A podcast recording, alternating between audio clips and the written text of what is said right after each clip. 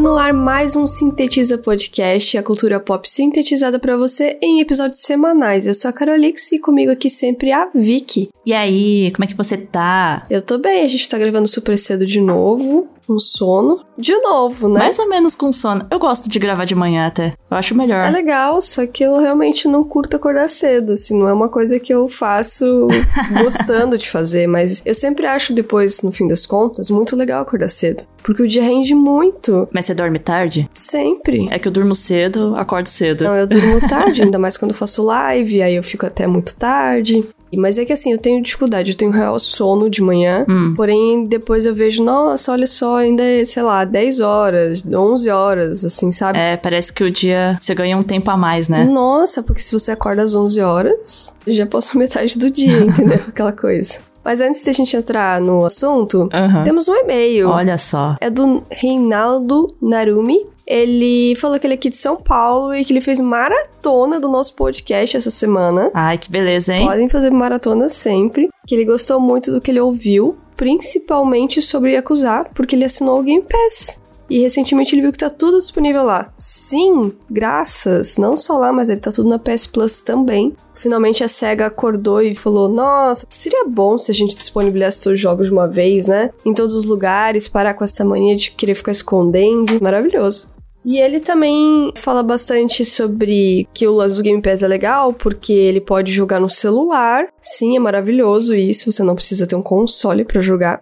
Tem jogo que você pode jogar com a cloud, né? Nossa, Aham, você tem assinatura. mas não ia acusar no celular, é? Se ele tiver pra cloud, pode. Tem vários jogos que rodam. Uau. Aí você basta você ter assinatura e uma internet e você consegue jogar no celular, no tablet, em um computador que não tem o jogo instalado, que ele não vai usar o HD, as coisas do computador, entendeu? Ah, sempre fico impressionado com essa tecnologia toda. É maravilhoso e funciona super bem, eu já testei. Isso é muito bom, dá mais acessibilidade, né? E ele quis dar uma sugestão que é pra gente adicionar as referências que a gente cita no podcast na descrição do podcast. A gente até coloca ali uma breve, ah, a gente falou um pouco disso, disso, disso, mas a gente não entra em detalhes. Então a gente vai começar talvez a citar mais, até pra ajudar a galera a se encontrar. Eu sei que a gente fala muito às vezes, né? Então, Ah. principalmente no último podcast. É que no Yakuza a gente falou do jogo, mas falou de várias outras obras do mesmo tema. Exato. E vai ser assim nos próximos também, não vai ser só esse. No caso, quando a gente vai gravar o segundo, talvez a gente traga a segunda temporada de Tokyo Vice, traga algum outro filme que a gente viu, alguma coisa de Yakuza, né? Então,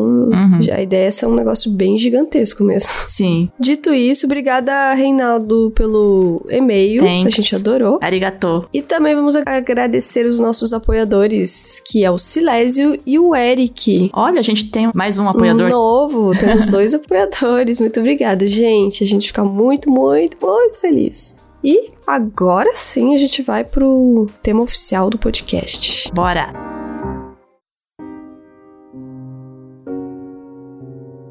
Episódio a seguir contém menções à depressão e não é recomendável para pessoas sensíveis ao assunto.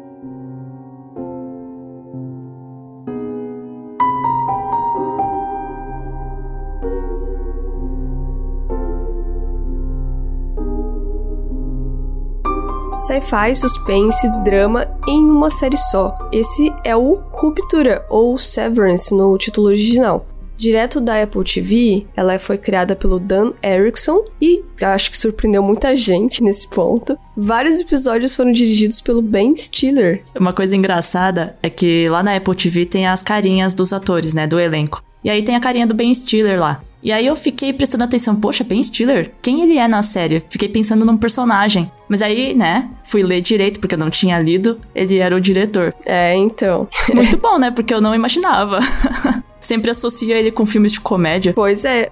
E ela é considerada já por muitos como a melhor série de 2022. E olha que no meio de tantas obras super aguardadas. Estão rolando agora, inclusive, né? Por exemplo, A Casa do Dragão, Anéis de Poder, que eram, nossa, uma série mais cara já produzida, meu Deus, uau! Pra você ver, e Ruptura tá lá ainda. Todo mundo, quem lembra, quem assistiu, quem tá assistindo agora, fala, mano, melhor série de 2022. Ruptura trata de um tema bem presente nas nossas vidas, mas de uma maneira extremamente questionadora. para quem não assistiu ainda, ó, a gente não falou de spoiler no começo do podcast porque a gente não quer soltar spoiler, mas não que a gente tenha em algum episódio super soltado spoiler. É. A gente sempre avisa. A gente avisa, mas no fim a gente se segura muito pra não dar pelo menos nenhum spoiler daqueles que estraga demais, sabe? Sim. Se a pessoa não assistiu. É porque eu me seguro muito, assim, eu fico pensando, ah, não, vou falar mais da história. E aí a gente acaba segurando porque, ah, a gente quer falar da obra, mas eu quero que as pessoas escutem até mesmo quem não consumiu aquilo, para daí numa dessa despertar vontade de consumir, né? Uhum. Enfim, vamos falar um pouco sobre o que se trata a ruptura. Então imagina que você tem as suas oito horas de trabalho simplesmente apagadas da sua mente. Você pergunta, como assim, Carol? Como assim, Vic? Ou seja, você tem a sua vida normal, mas todo e qualquer momento, desde a sua chegada ao trabalho até a hora de que você bate o ponto lá, que você vai lá, ah, vou embora, bate ponto, você não guarda essas memórias. Esse seria o benefício, quase que o fim de ter um burnout, por exemplo, quando a gente tá cansado do trabalho, tá estressado. Então você não tem isso. É engraçado que a primeira vez que eu ouvi a sinopse, alguém me explicando, né? Não só a Carolix, mas outras pessoas, outros amigos meus me indicaram essa série. Eu não tinha entendido. Eu falei, como assim? Você entra no trabalho, sai e não se lembra de nada, a sua memória é apagada todo dia. Aí depois que eu assisti a série, aliás, eu maratonei a série. É o que acontece. Já aviso. Aí, como se diz na alquimia, tem nada a ver alquimia com o negócio, tá? É só porque eu tô reassistindo Full Metal Alchemist. E daí fica na cabeça. Tudo tem uma troca equivalente, né? Tipo, então você não pode só ter o benefício de. Ah, beleza, não carrega os estresses, as frustrações do trabalho para casa, nem nada. Para que isso aconteça, você acaba criando um outro você no ambiente de trabalho já que esse você de lá não tem as memórias do você de fora do trabalho. Então é exatamente isso, as memórias são separadas no seu cérebro e você tem acesso a cada uma em um momento certo. Essa é a premissa da série Ruptura. Então existe o você do trabalho e o você da sua vida pessoal, totalmente separados. Exato. Sabe quando a pessoa fala, vamos separar a sua vida pessoal do trabalho? Isso acontece literalmente. Pronto, é exatamente isso. Acho que podia ter começado, inclusive, com essa frase. Tô triste de não ter começado com essa frase. É, tá aqui agora.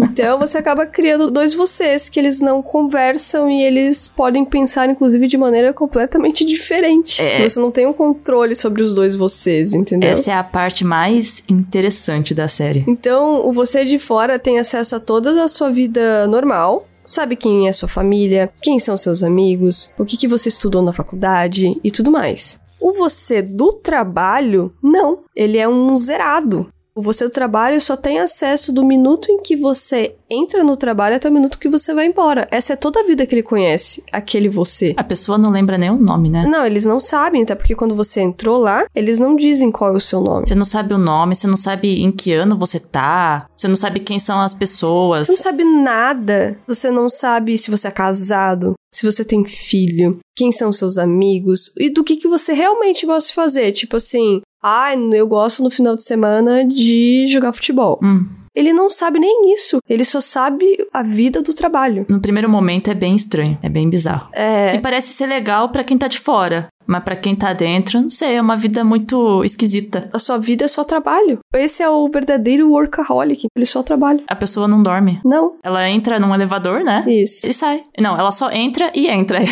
Exato. é estranho. Ela entra no elevador e daí ela piscou, aí ela já tá saindo do elevador de novo porque já passou o tempo da outra pessoa. Porque ele muda ali a chavinha, né? Você tá com a memória só do trabalho, você não tem a memória fora, então é como se não passasse o tempo que você tá fora do trabalho. Você tá tempo todo no trabalho. É muito doido isso. É, meio que você conta a passagem do dia com o entrar e sair do elevador. A porta só abre e fecha. É só isso. É bizarro. É muito doido. E quanto mais você assiste série, mais doido isso vai ficando. Mais ainda, sabe? Chega, tipo, a dar bug na cabeça. Vai, porque tudo é um grande mistério. Sim. Não existem tantos mistérios. Existem os mistérios principais e tem os mistérios dos personagens, né? Porque eles não sabem que eles são.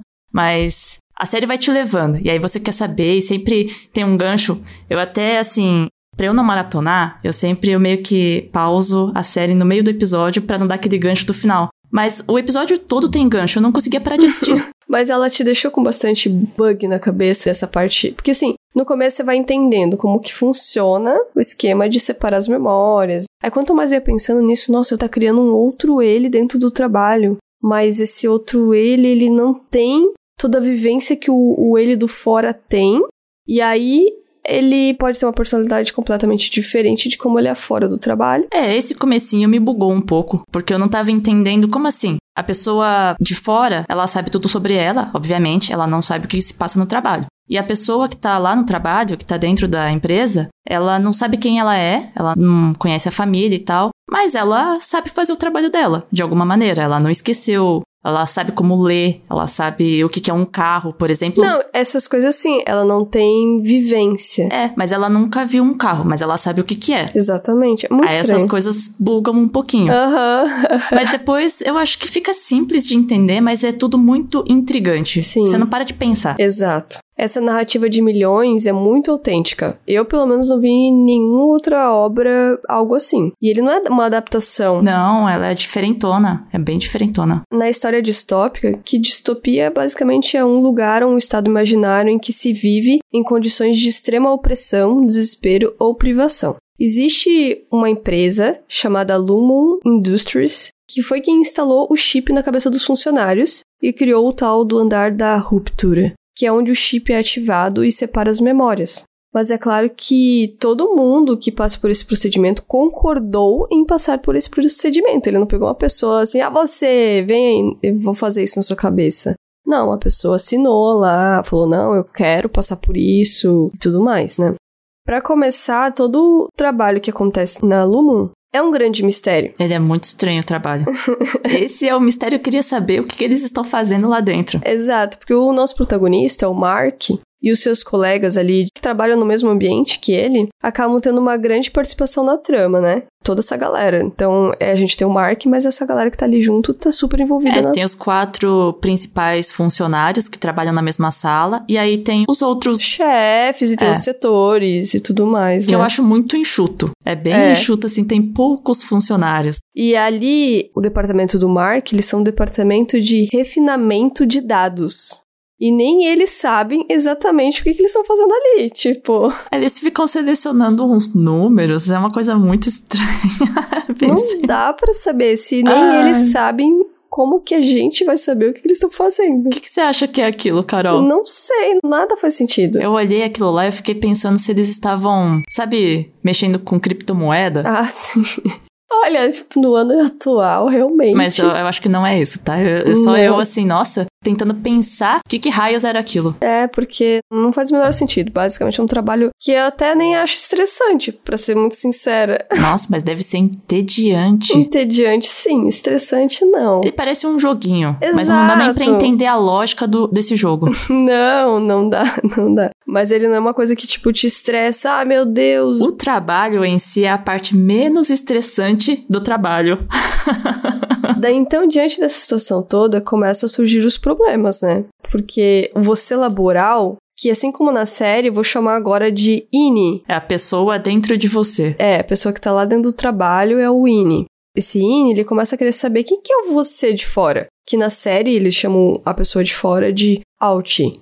Então acabam se criando realmente duas pessoas completamente diferentes e com vontades diferentes, né? Porque, sei lá, supondo que eu e a Vicky, a gente tá lá no andar da ruptura, a gente trabalha junto, como a gente já trabalhou junto. Uhum. A gente não tem a memória de fora, então a gente não sabe que a gente é amiga fora do, né? Não, às vezes pode até ser que eu trabalhe com uma pessoa lá dentro que fora é alguém que eu não goste. Pode acontecer. Pode. Ou que é casado. É, vai que você é casado com a pessoa. você não dá pra É? saber também. Ou você não faz a menor ideia, você não conhece. Exato, então tem muita coisa. Vai que o meu chefe dentro do trabalho é meu empregado. Assim, sabe? Empregado de casa. Aham. É, sei lá, é muito doido, entendeu? Você não tem essa relação. Nada disso aqui é spoiler, tá? A gente só tá chutando, colocando uns exemplos. É, imaginando em situações de que seriam numa vida real, como poderia ser. Então, essa pessoa de dentro, Winnie, é uma personalidade nova. Ela não carrega nenhuma incidência do passado ou história sua.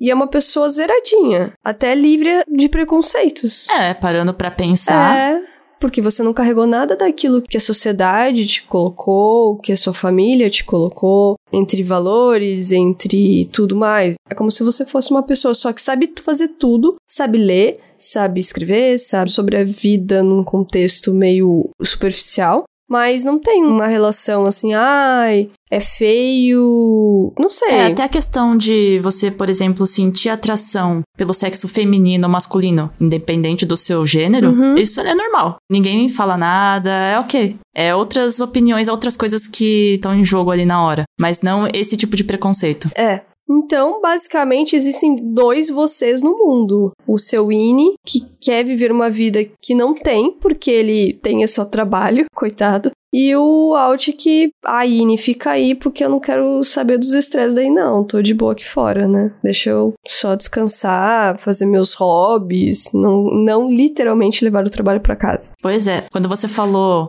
que a pessoa, né, claro, ela assinou um termo, ela concordou em trabalhar dessa maneira, mas é o Alt que concordou. E o Winnie? O Winnie concordou com isso? Ele não sabe de nada? O Ine só tá lá e falou: caramba, por quê, né? Por que você fez isso comigo? Você tá sendo maldoso com você mesmo, entendeu? É muito doido isso.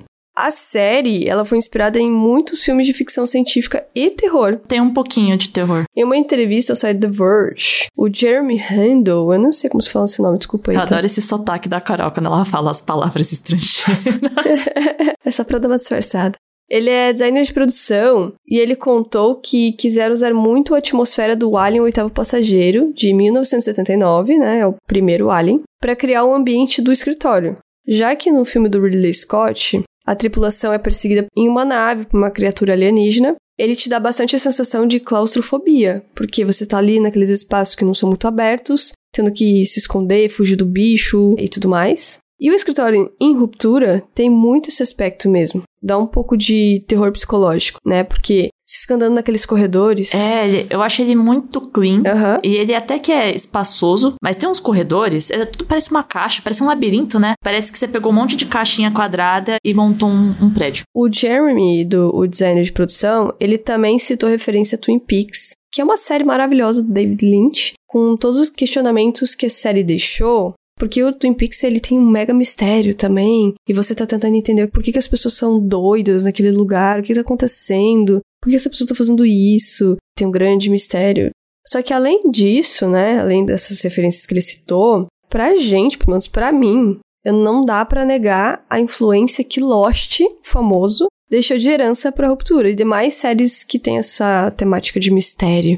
Porque o Lost, ele foi além, né, da série, muitas vezes. Ele fazia as pessoas irem procurar, por exemplo, ah, essa cena aqui tem um número. O que, que esse número aqui é? E as pessoas iam procurar na internet, discutir em fórum, tinha revista fazendo um. Esse objeto que apareceu na cena aqui, tal coisa. Ah, se você diz assim, de criar várias teorias. É, e você ficar estudando isso. Então, o Lost, ele fez uma experiência fora das telas. Eles tinham um site onde você podia descobrir coisas ali. Então, eles criaram essa narrativa até além da série, né? Muito legal. É quase como se aquilo fosse sua vida. E eu vivia assim, em função de Lost. e eu sempre senti falta de uma série que substituísse Lost na minha vida. Hum, E até vieram algumas que tentaram ser, mas não conseguiram. E eu acho que finalmente Ruptura ele achou esse, esse spot, sabe? entendi. Daí por isso que talvez tenha me pegado tanto, porque eu gosto disso. E eu fiquei lá divagando tanto, fiquei lendo. Daí eu gosto de ler sobre o que, que as pessoas estão falando, eu gosto de conversar, eu gosto de discutir teoria, eu gosto disso, que é o que o Lost me trazia. É, você chegou a ver as teorias de ruptura? Ah, vi algumas coisas enquanto eu tava assistindo, né? Que eu assisti bem no começo do ano. Eu assisti duas vezes, na verdade. Eu vi uma outra coisa depois porque eu fiquei muito curiosa. Até criei as minhas próprias teorias Ah, também. então, Não sei, eu realmente não faço a menor ideia do que esperar pra uma segunda temporada. Ó, e falando nessa questão de mistérios e tudo mais, uma curiosidade é que a Apple TV chegou a lançar um livro que conta tudo sobre a tal da Lumon, a empresa da ruptura, né? No Apple Books. Eles fizeram até como se o livro fosse escrito por um ex-funcionário, total ficcional, obviamente, da empresa e que promete revelar os segredos mais profundos da grande corporação. E é exatamente por isso que eu acho que Ruptura é filho de Lost, tá vendo? Eles fizeram até um livro de brincadeira que eu não li, como se fosse um personagem que passou pela empresa e tá com. Ah, eu vou contar tudo que aconteceu lá, eu vou revelar os problemas desse lugar e tal, tal, tal, aquela coisa. Eu tô querendo ler esse livro. E eu acho muito legal que eles tenham feito isso, porque aí, de novo, é transcender a série, sabe? É quase transformar aquilo numa coisa real. E você vê que primeiro veio a série, aí depois veio o livro, né? Sim. Normalmente é o contrário. É, que esse livro, ele não é a história da série, né? Ele é uma, como se tivesse uma coisa acontecido de verdade, né? Como se existisse aluno de verdade na nossa vida, Uhum. e alguém saiu e foi lá e escreveu um livro. Deixa eu contar pra vocês o que, que acontece lá, deixa eu contar os segredos desse lugar aí, que é horrível, não, não trabalhe lá. Ele não é a história da série, né? Sim, sim. É uma brincadeira.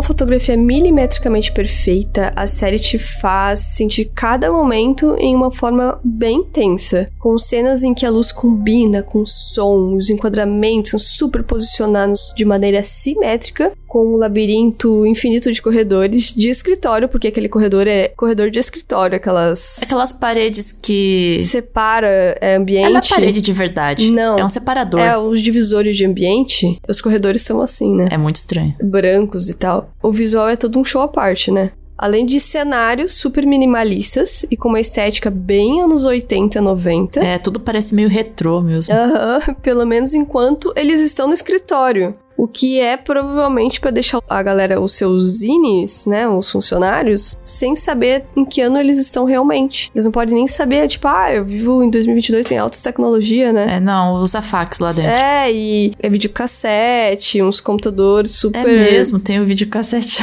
Porque assim, a porta é super alta tecnologia, o sistema de fazer você mudar a sua memória é. É uma pô, baita de uma tecnologia. Você só Nossa. sobe no elevador e trocou o botãozinho do seu cérebro. É.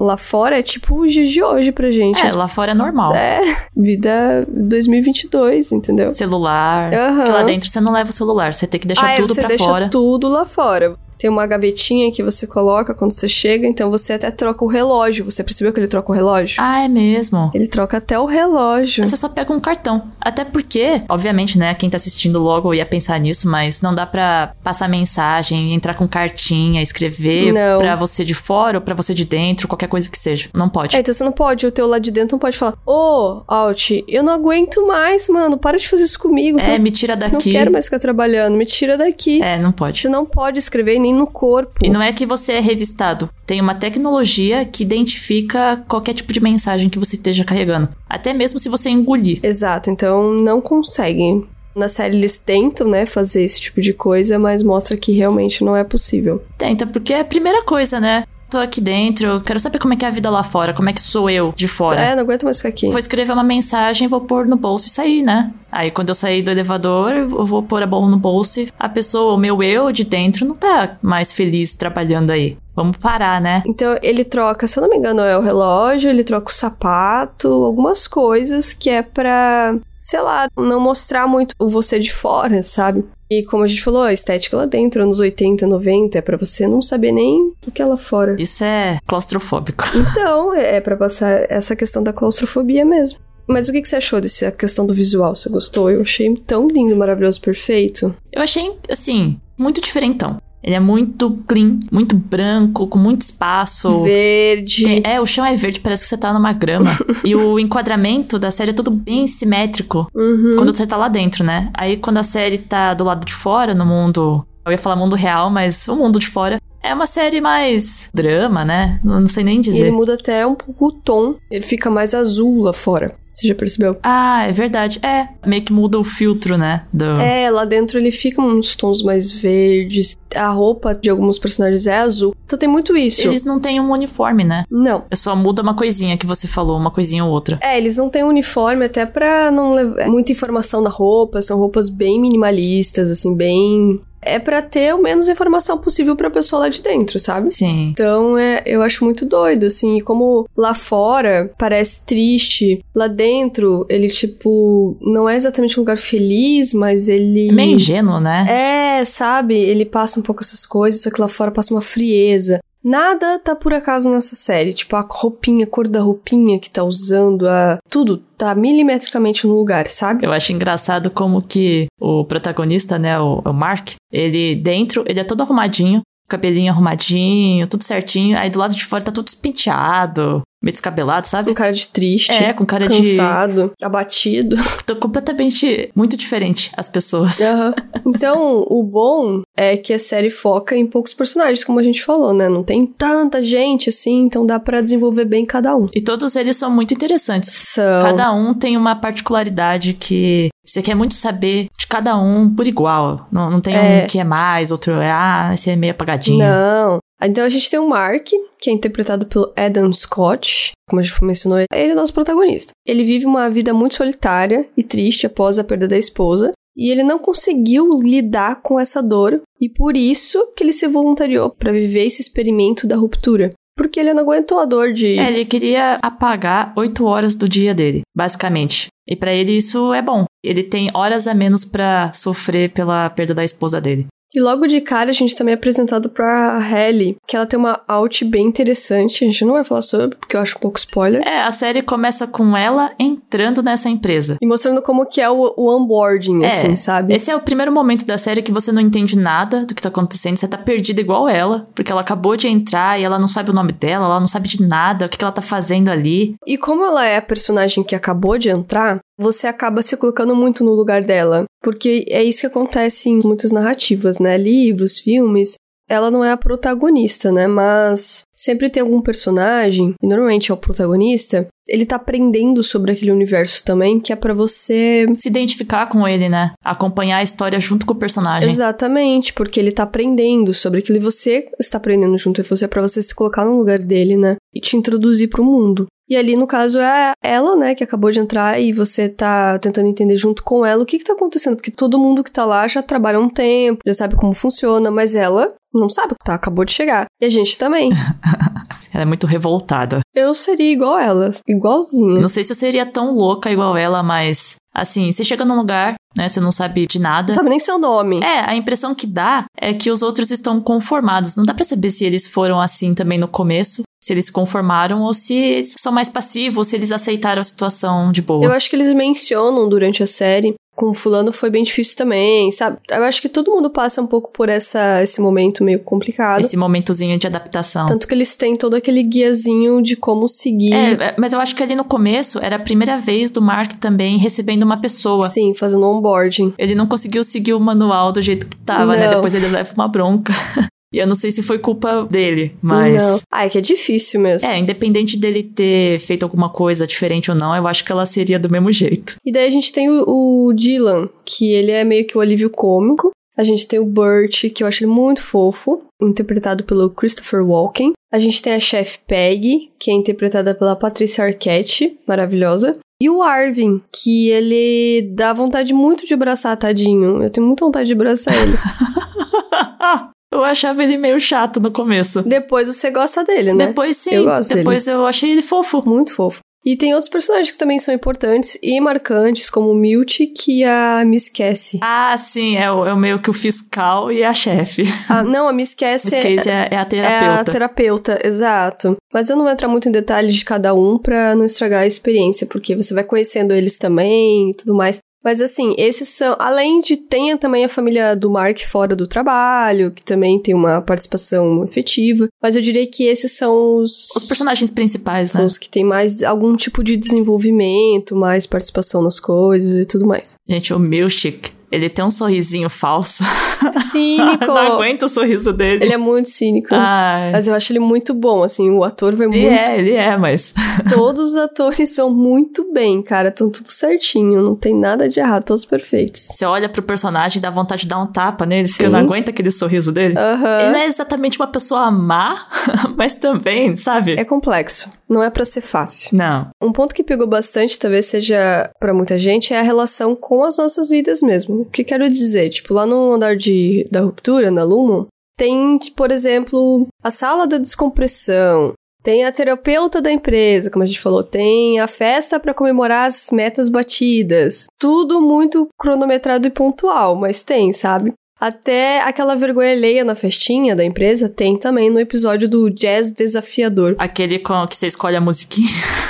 Isso, deles têm que começar a dançar. É um pouco vergonha alheia, como seria uma festinha na empresa mesmo, não é? Ah, foi sim. Viu? A gente acaba comparando, falando, não, é meio parecido mesmo, que trabalho é isso mesmo, sabe? Mas é um brega muito mais brega. Ah, não, lá é tudo exagerado. Você vai, ah, vou fazer uma festa na empresa. Você vai combinar, às vezes, num restaurante. Aham. Ou você vai pedir comida pra entregar. Você vai ficar dançando musiquinha com um disco de luz piscando. Quem nunca também? É, é. Pode, pode ser, né? Pode, Pode ser. Vai que você que tá ouvindo aí o podcast tem as festinhas da empresa, assim. A gente tá aqui dando risada. É isso que é meio assim, é meio vergonha alheia. Mas acontece, então. Às vezes você acaba comparando, às vezes ele não é exatamente igual, acontece com você, mas você fica, ai, nossa, é muito. Ah, bom, eu já vou entrar nessa parte mais de experiências mais pra frente, tá?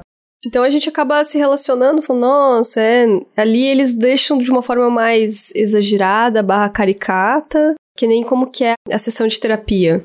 Mano, ela bota uma luzinha e começa a dizer um monte de coisa. Basicamente, a sessão de terapia, ela fica dizendo pro seu INI o que que o seu alt gosta de fazer pra, tipo, te dar uma tranquilidade, tirar uma ansiedade. Mas dá a impressão de que ela fala a mesma coisa do alt de todo mundo. sim, o seu alt sim. é bom. O seu alt é generoso. E ela fala com uma voz tão robótica e Aham. dá sono. Mas eu acho que é, é para ser assim mesmo. Esse é o intuito.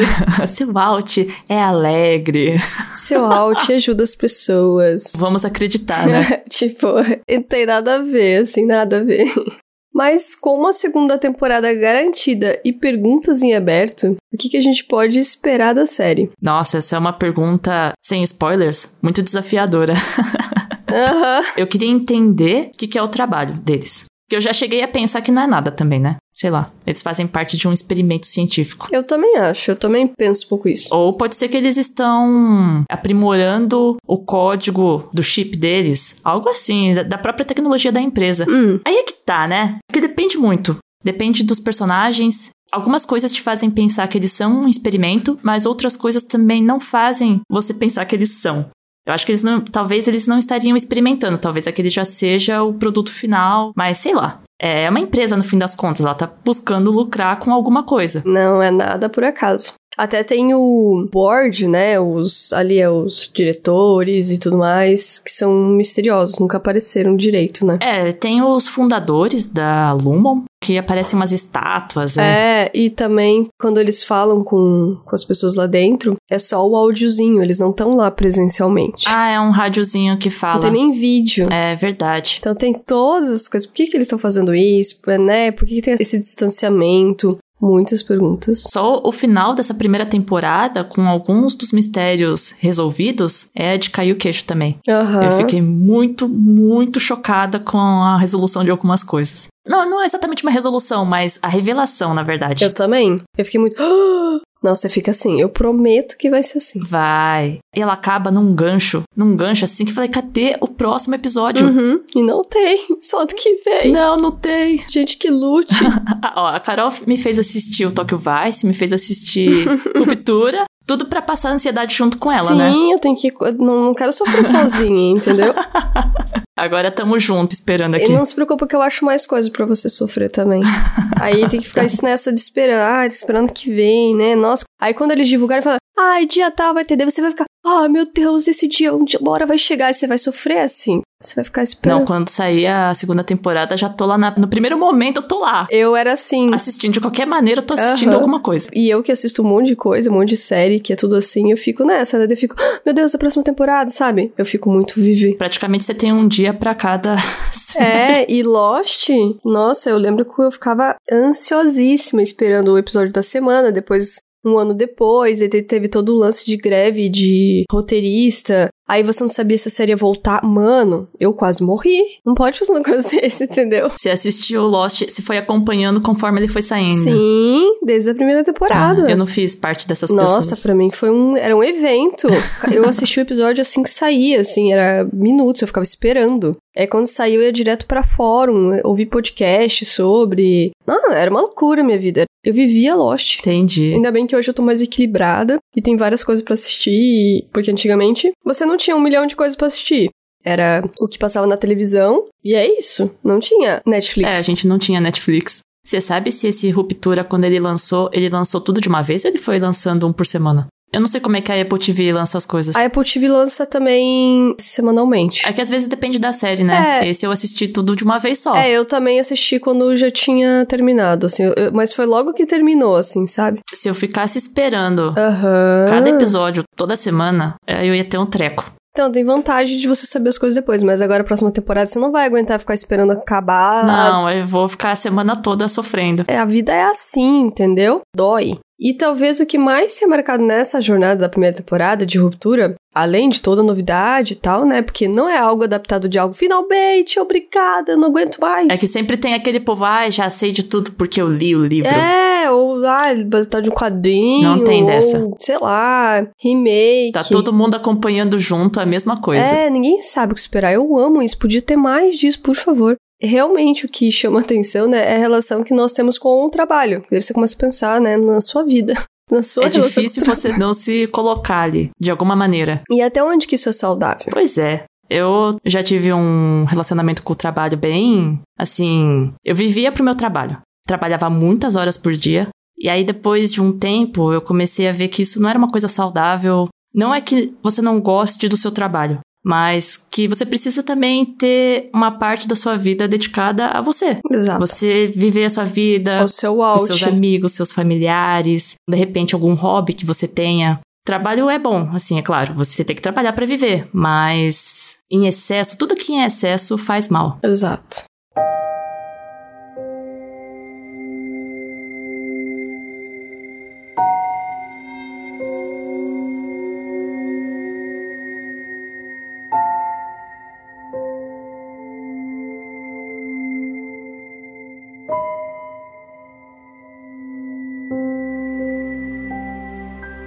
Época em que finalmente entendemos o que é burnout, será que existe uma evolução no ambiente corporativo?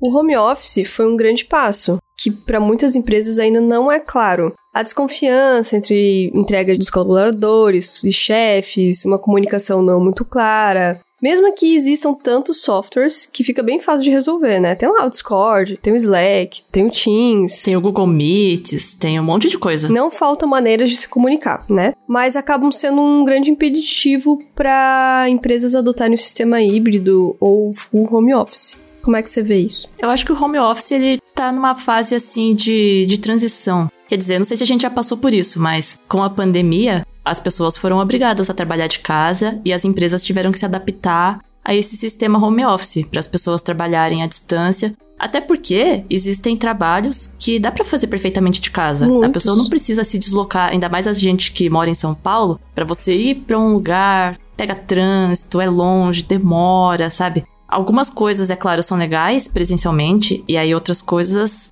você até é mais produtivo dentro de casa. É que depende muito da pessoa. A pessoa também tem que ser muito organizada, disciplinada pra começar no horário certinho, fazer as coisas, ser produtiva, porque às vezes em casa você tem distrações, tem, às vezes tem família, tem criança. Existe também uma parte da família que tem que entender o home office, né? Porque já vi pessoas que, ah, tá em casa, tá no horário de trabalho, mas filho, esposa, ou marido não entende o que você tá fazendo. É. Que você tá ali trabalhando e aí te interrompe o tempo todo. Então, não é só Uhum. da empresa, tem que ser dos dois lados, tem que ter um entendimento é, desse horário que você tá se dispondo a trabalhar. Sim, eu falo muito que a gente tem que avaliar sobre a entrega. Assim, ô fulano, eu preciso que você faça tal coisa. O fulano vai fazer tal coisa? Pronto. Não importa o horário, não importa. Porque eu acho que essa questão de horário também deveria ser mais de boa. Eu sou. Eu sou muito Caxias, né? Eu, tipo assim, começa meu horário, eu combino tal horário, eu tô tal horário, assim, entendeu? E quando eu não tô, eu tô, eu começo a ficar ansiosa. Eu sofro muito com essas coisas. Não deveria. Do seu horário, do horário do trabalho, de... Sim, eu tô um pouco atrasada, começo a ficar ansiosa. Mas isso é porque isso é determinado por você ou é a empresa que determina? Por mim, é bem livre. Às, às vezes, né? Tem lugar que não, mas tem lugar que, ah, assim, entre tal hora e tal hora, aparece lá pra. Porque caso eu precise de alguma coisa, é bom que você esteja ali, né? Uhum. Mas assim, eu que sou muito noiada, eu que sofro muito, sou muito ansiosa. E é ruim isso, assim. Pra empresa é ótimo, porque eu sempre tô no horário certinho, eu sempre vou entregar tudo, eu nunca deixo passar trabalho e tal. É assim, mas Por outro lado, existe a pessoa, eu, que está carregando esse peso, né? Entendi. Que não deveria ser tão pesado, não poderia ser um pouco mais flexível. Mas assim, trabalhando de casa com esse horário certinho, por exemplo, ah, das nove até tal hora da tarde, começo da noite ali, você passa desse horário quando você tá trabalhando de casa? Porque às vezes acontece, né? Sim, às vezes acontece. Eu tento fazer meu horário de trabalho, porque eu, além de eu ser muito certinha com o trabalho, eu prezo muito pela minha vida fora do trabalho. Uhum. Minha vida não é só trabalho. Eu não gosto de ficar sem trabalhar, assim. Eu me sinto inútil, eu preciso trabalhar. Eu entendo. Mas eu tá ao mesmo tempo, eu também não acho que eu tenho que passar minha vida trabalhando. Eu gosto de viajar, eu gosto de sair, gosto de encontrar os amigos, eu gosto de assistir as séries, gosto de jogar. E se eu não tenho isso, também não adianta, não funciona pra mim. Porque assim, né? a- eu não sei se o pessoal que tá ouvindo faz o home office, mas o home office eu não acho que ele é uma coisa tão fácil quanto ele parece ser. Porque quando eu comecei a fazer home office, quando eu comecei a trabalhar só de casa, às vezes, se você não se policiar, você acaba trabalhando mais do que se você tivesse na empresa. Sim, eu faço coisas assim, porque quando eu tô muito, é um problema meu, mas isso eu acho que acaba sendo até não só um problema em casa, que eu quando eu tô muito focada, eu esqueço de tudo. Eu esqueço de ir ao banheiro, eu esqueço de comer. Ué, como assim? É sério. é. Aí quando eu vou ver, eu tô, tipo, quatro horas direto sem me mover da cadeira. Mas você fica assim, concentrada, concentrada mesmo, nada te distrai. É que eu tô, tô super imersa, eu esqueço que eu tenho que. Deveria dar uma levantadinha pra esticar a perna, porque, enfim, não é saudável você ficar Ah. muitas horas sentada, né? É, você tem que pôr um despertadorzinho aí. É, eu tenho que fazer isso. É, de- ah, tem que tomar água, tem que ir ao banheiro, porque depois eu vou ver, tipo, no final do dia eu vou no banheiro uma vez só. Sabe, tem coisa assim que eu faço quando eu tô muito focada. Isso acontece mais em casa porque eu não tenho tanta distração quanto eu tenho no ambiente de trabalho. É. Em casa, eu não tenho com quem conversar, então fico aqui fazendo. Agora, quando eu tô no trabalho, ah, tem a pessoa do lado, ah, então, falando, você assistiu tal coisa, que nem a gente fazia. Aí, de repente, eu tô o dia inteiro conversando, senão que eu não vou fazer as coisas, mas me distrai mais. É, sim, no fim eu me sinto mais produtiva em casa. Aham. Porque aí quando eu vou pro trabalho, aí eu fico lá falando: ah, nossa, faz uma semana que eu não te vejo, né? Vamos conversar. Exato, aí é botar sua foca em dia. Entendo. Mas ao mesmo tempo você fica em casa sem essa interação, é um pouco solitário. E até qual ponto você acha que as empresas também entendem o desgaste do funcionário e humanizam a situação que hoje a gente conhece o burnout, né? Porque hoje em dia, se ah, você tem burnout, você foi diagnosticado com, certo é a empresa te dá uns dias lá que você precisa pra se recuperar. E na verdade, burnout tem gente que leva um ano pra se recuperar, tá? Mas muitas empresas acho que nem veem isso com bons olhos, assim, de ah, não, dá aí duas semanas pra pessoa. Não é nem férias, você não tá dando férias. Entendi. Você tá dando quase um tratamento que a pessoa vai ter que passar pra poder voltar ao trabalho, entendeu? Mas até que ponto que as empresas humanizam isso, né? Que elas entendem isso. Olha, vou ser bastante sincera aqui. Pode ser. Eu acho que a empresa, como um todo, ela não entende. Eu acho que é você, como funcionário, que tem que colocar os seus limites. E se você não estiver se sentindo bem, não tá produtivo, sabe, tá se arrastando para trabalhar, você tem que falar. Você que tem que comunicar para a empresa. Eu não sei se existe uma empresa tão humanizada assim que preza, sabe, pela saúde mental dos funcionários. Porque no fim, eles querem ver o resultado. Eles querem ver no final do mês se você foi produtivo, se você fez as coisas, se deu certo os planos da empresa, se tá lucrando, enfim. Pode ser a empresa mais legal do mundo. Eu não tenho essa. Como posso dizer? Eu não acredito muito assim, sabe? Uhum. Porque, assim, até tem empresas que hoje já adotam o formato de quatro dias de trabalho e três de descanso. Que é sexta, sábado e domingo, o final de semana. No final de semana de três dias. É, eu conheço gente que trabalha em empresa assim. Nossa, ia ser maravilhoso, hein? Viu? Viu? Conheço empresa. Eu já fico até. Ah, você abriu uma vaguinha aí? Aquelas, né? Mas então, existem já lugares que entendem isso, que as pessoas ficam mais produtivas com menos dias de trabalho. Eu preferiria menos horas de trabalho por dia. Também. Porque eu não sinto que eu sou produtiva o dia inteiro durante as oito horas certinhas. É difícil, é que você fica cansado, né? Tem os momentos. É, eu sou produtiva na primeira metade do dia. Aí, dali a pouco, eu já tô meio devagar. Assim, tô fazendo, mas tá meio devagar, tô cansada, as coisas já começam a me distrair mais facilmente. É. Aí eu vejo Twitter, vejo Instagram, e é isso aí. Sabe, você dá uma, aquela escapadinha de um minuto. Aham. Aí não, não rende tanto. Mas eu aceitaria muito fácil quatro dias de trabalho e três dias de descanso, porque Caras, aí você tem sexto o dia inteiro. Quando a gente chega no sábado, aí já, ai, nossa, finalmente, nossa, acabou o sábado, já é domingo. Daí domingo pra mim é depressão. Porque, tipo, eu acho domingo muito triste. Pra mim, o dia mais triste é domingo. Porque você já tá pensando no fim do domingo. Aham. E que vem com a segunda-feira. Segunda-feira é. Ó, Eu lembro quando eu era mais nova, assim, que eu fazia faculdade e trabalhava. Ah, então eu ficava o dia inteiro, assim, desde a hora que eu acordava até 11 horas da noite, eu tava fazendo alguma coisa, precisando fazer alguma coisa, sabe? Fazer trabalho da faculdade, ver coisa do trabalho. Aí chegava no final de semana, eu tava muito acabada. E eu ficava só deitada no sofá. e isso porque eu não deveria, eu deveria estar fazendo algum trabalho da faculdade, mas eu ficava lá deitada no sofá, assistindo TV, e aí vinha minha prima me visitar, que ela era bem mais nova que eu, e aí ela ficava, ai, a Vanessa não faz nada, fica o dia inteiro aí deitada no sofá. Poxa, já passei a semana inteira fazendo tudo, deixa eu descansar no final de semana, que ela queria que eu fosse passear com ela, Ah, brincasse com ela, entendi. porque ela é, é bem mais nova que eu, sabe? caramba. Aí queria brincar, e eu tava Aham. só assim, me arrastando no final de semana. O que é ruim, né? Porque na verdade a gente, ao invés de aproveitar o final de semana, sair, vamos aí curtir, pegar um sol, energia, É, não, sabe? eu não tinha energia aí pra sair de casa. E aí tá errado, quer dizer que é um mau sinal, né? Que as coisas não estão bem no, no resto dos dias. Não. O mundo dos games é bem conhecido pelo famigerado crunch, que é basicamente usado para descrever a prática comum, né, tóxica e exaustiva dos desenvolvedores de jogos. É, não era pra ser comum, sabe? Sabe aquela pressão para entregar o jogo a tempo? Imagina na cabeça de um desenvolvedor. A jornada de trabalho, que normalmente é de 40 horas, chegam a ser 100 horas. Existem muitos relatos de depressão, problemas severos psicológicos, abandono de família, amigos, por conta dessa prática de crunch. Alguns jogos ficaram marcados por isso e hoje já sensibilizam a galera, né, os consumidores, para não apoiar projetos que têm essa, essa prática. Ah, esse jogo aí teve crunch, vou passar um paninho não, vamos condenar. Coitado da galera, né? Tipo, vamos penalizar a empresa para que ela não faça isso de novo, porque tem que valorizar as pessoas que estão trampando. É, tem uns jogos que são muito doidos, né? Sim. Você pensa assim, ah, é um jogo complexo de fazer, é, tem trocentas coisas e tem um prazo. Minúsculo. Desde que a equipe começou a desenvolver até entregar, é um prazo muito curto. E aí eles lançam os jogos incompletos, e aí vem aquelas coisas bugadas. Não é bom pra ninguém, no fim das contas. Porque também estraga a experiência da pessoa que tá jogando, Sim. que deveria estar se divertindo. Um exemplo aí muito recente, né?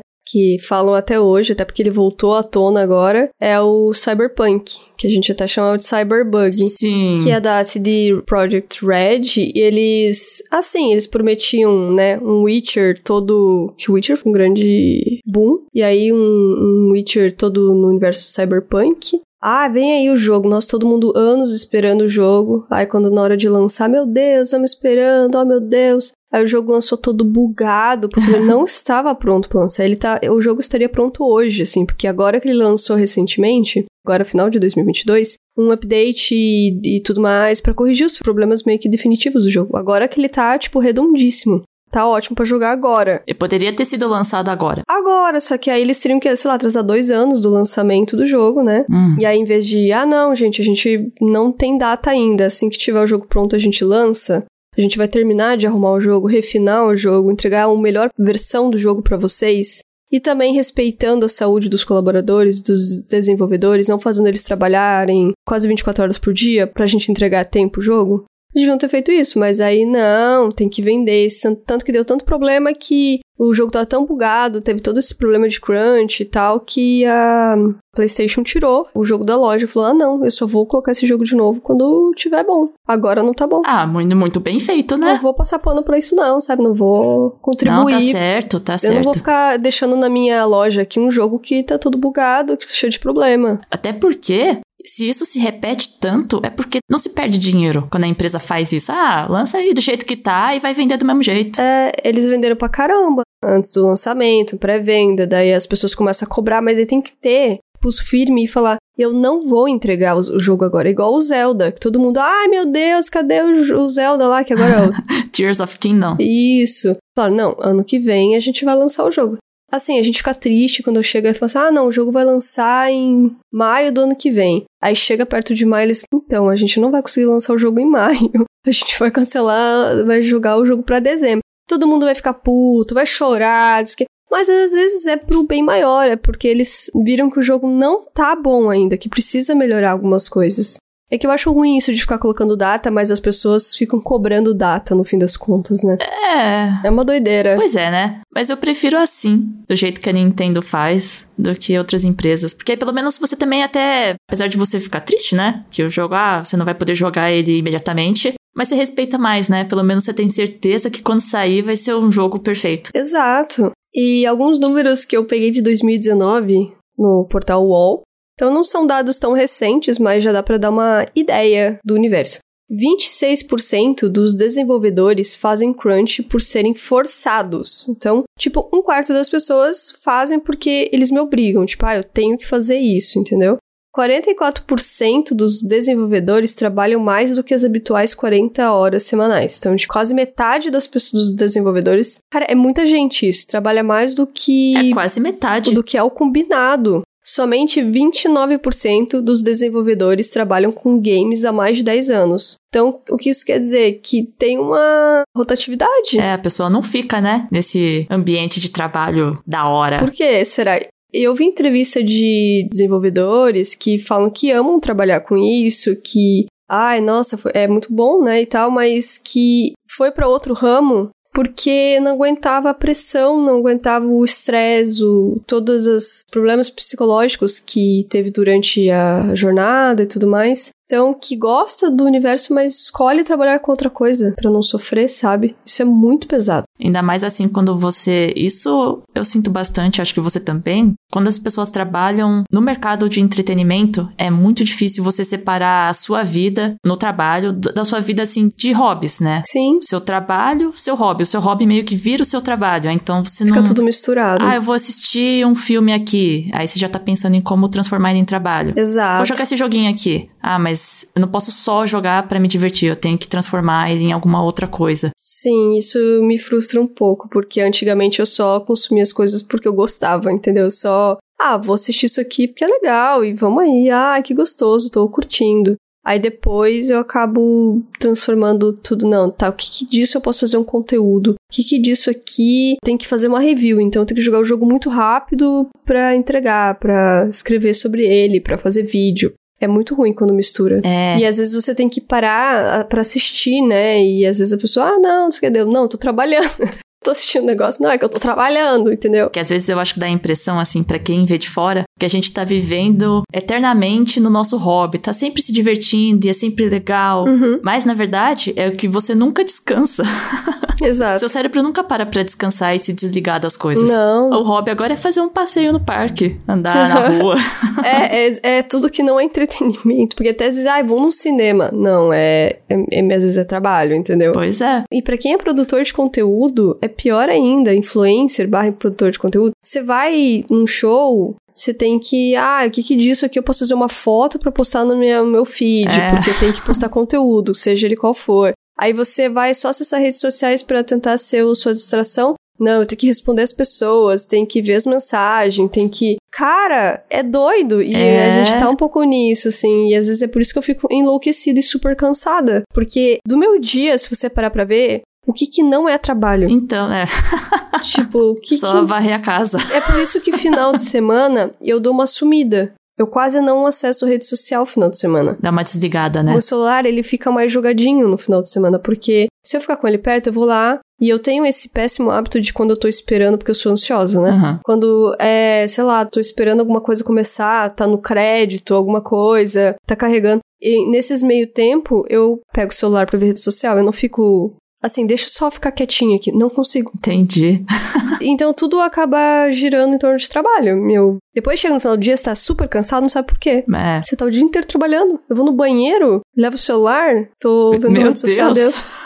É um saco. e por isso que final de semana eu consigo, eu me afasto um pouco, que é pra tentar A descansar. Carol não me responde nos finais de semana. não mesmo, final de semana eu demoro muito. Mas eu respeito isso. É porque eu realmente tô mais afastada, eu evito, não falo quase com, com ninguém. Eu vou sair, vou. Ainda mais agora que dá pra sair, porque tinha época da pandemia não dava pra sair, né? Eu ficava jogando um videogame em casa. Mas agora, ah, vou sair, vou dar uma volta, vou, sabe? Vou ver coisas que eu quero ver pra minha casa, essas coisas. Eu vou fazer coisas que eu gosto. Mesmo trabalhando no entretenimento, é bom a gente ter o nosso escape, assim. Nossa, um sim. momento pra você. Não é que nem ruptura, mas você dá uma desligadinha no seu cérebro. Exato. Você não esquece 100% quem você é, o que você faz, mas você curte um outro espacinho da sua vida. Agora me diga, Ivan, você faria a ruptura? Não. Eu também não, sinceramente, porque me deixa muito agoniada eu saber que existe uma outra eu e ele, ela pode estar, sei lá, que ela, eu não tenho controle sobre essa outra eu. Pois é. Como é que eu vou viver sem, sem saber o que eu faço? E se lá no trabalho você tá lá fazendo coisas horríveis? Você não sabe? Não dá pra saber. Até porque eu estudei muito pra fazer o que eu faço. Aham. O trabalho faz parte da minha vida. Ele não é a minha vida inteira, mas ele faz parte. Exato. Então é importante pra mim saber o que eu tô fazendo. E também, as pessoas que eu conheço no trabalho são os meus amigos também. Então, eu acho difícil essa separação 100% de trabalho e vida pessoal, sabe? Então é, é doido. Porém, eu achei a tecnologia dessa Lumon interessante porque tem personagens que estão ali, que nem o Mark, que a gente falou que ele perdeu a esposa, ele não conseguia lidar Uhum. com esse problema na vida dele.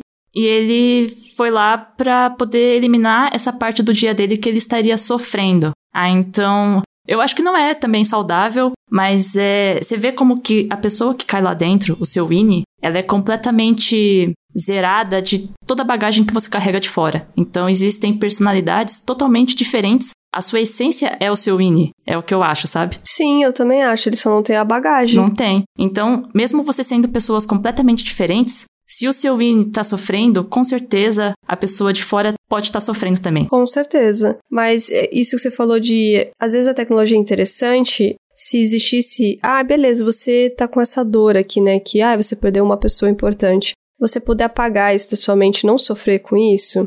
Eu acho que é uma possibilidade de um futuro aí, de, né? Acharem onde que é esse pontinho pra desconectar essa lembrança da sua mente. Mas, por um outro lado, eu acho que tudo que a gente vive, todas as dores, tudo, ela faz parte de como a gente é. E se a gente só escolhe apagar as coisas que nos fazem mal, não sei se é positivo também. É. Mas eu penso também, já pensou uma pessoa que sofreu um trauma É. muito forte, que ela não consegue de jeito nenhum lidar com isso. E aí vem essa tecnologia e ela meio que tira essa parte de você e você consegue ser quem você realmente gostaria de ser, sabe? Quase dá um reset em você, É. sabe? Mas assim, sem exatamente apagar suas memórias e tal. Você só consegue lidar com isso. Sim. É que depende, né? Depende muito de que tipo de problema, que tipo de trauma que você não consegue lidar. Eu acho Sim. que tem traumas que você realmente não consegue lidar. Mas aí tem, por exemplo, problemas da sua vida que você tem que enfrentar. Tem que enfrentar, senão a gente também Mas não aprende nada. tem que passar por isso também. É que essa parte de resetar, de tirar um trauma e tal, me lembrou rapidamente do Nier Automata, Hum. que tem uma parte no jogo em que o robô lá, ele, ele se depara com uma coisa horrorosa, Ah, que as criancinhas robô lá morreram e tal, e daí ele olha pra você e fala, por favor, apaga minha memória. Tipo, ele não quer lembrar aquilo, porque foi horrível pra ele, foi muito traumático. E aí você tem a opção de apagar a memória dele, uhum. tipo, ele vai zerar, ele não vai esquecer tudo que ele viveu ali. É você que escolhe. Você escolhe ou se você quer zerar ele, ou você ainda fala pra ele, não, fica aí, você vai ter que passar por isso, vai ter que lutar com, com essa dor aí e segue, meu filho. Ou você pode matar ele pra, tipo, nada. Você pode escolher o que você faz, basicamente. Pesado, né? É, e assim, se você tem um problema, né? Você cometeu um erro, por exemplo, e aí você vai lá, ah, não, não quero, vou apagar esse erro da minha vida. Se você apaga ele e você não se lembra que você fez, você pode cometer o erro de novo. Com certeza. Eu já vi histórias assim, é muito doido. Então é melhor você não apagar, senão você vai ficar cometendo o mesmo erro toda vez. É melhor você aprender.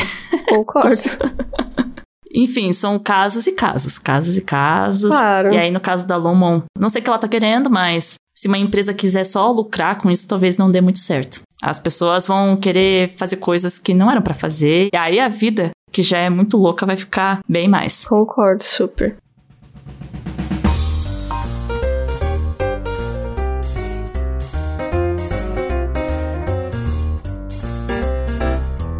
E bom, chegamos ao fim de mais um Sintetiza. Esse aqui a gente. Eu achei muito legal porque eu amei essa série. Eu, para mim, ela realmente foi a melhor série de 2022 e nem acabou o ano, mas acho que nada vai bater. E olha, se nem Anéis de Poder, que eu tô assistindo, tô adorando, não bateu, nada vai bater porque Ruptura é perfeita. É uma série que ela termina, né, a primeira temporada, mas a, o negócio não sai de você. Você tá lá só pensando nela, pensando nas teorias, o que que é. Eu acho isso muito legal, é muito doido. Vai até ano que vem assim.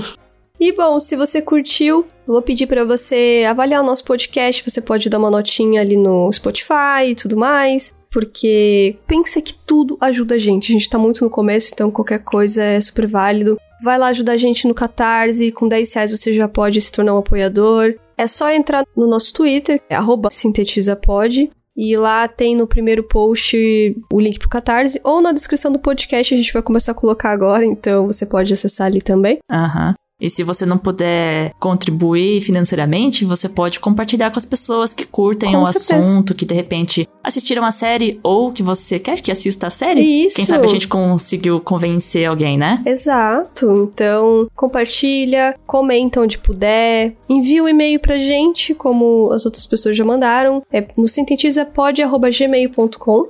A gente lê no próximo podcast. E não deixa de nos seguir nas redes sociais. Vic, quais são suas redes? Eu sou a Raposa Vic, V-Y-K em praticamente tudo que eu tenho conta. E é isso aí. É isso aí. e eu sou Carolix no Twitter, no Instagram e na Twitch. Então segue lá a gente, comenta com a gente, interage com a gente. E até o próximo podcast. Até. Tchau, tchau. Tchau, tchau.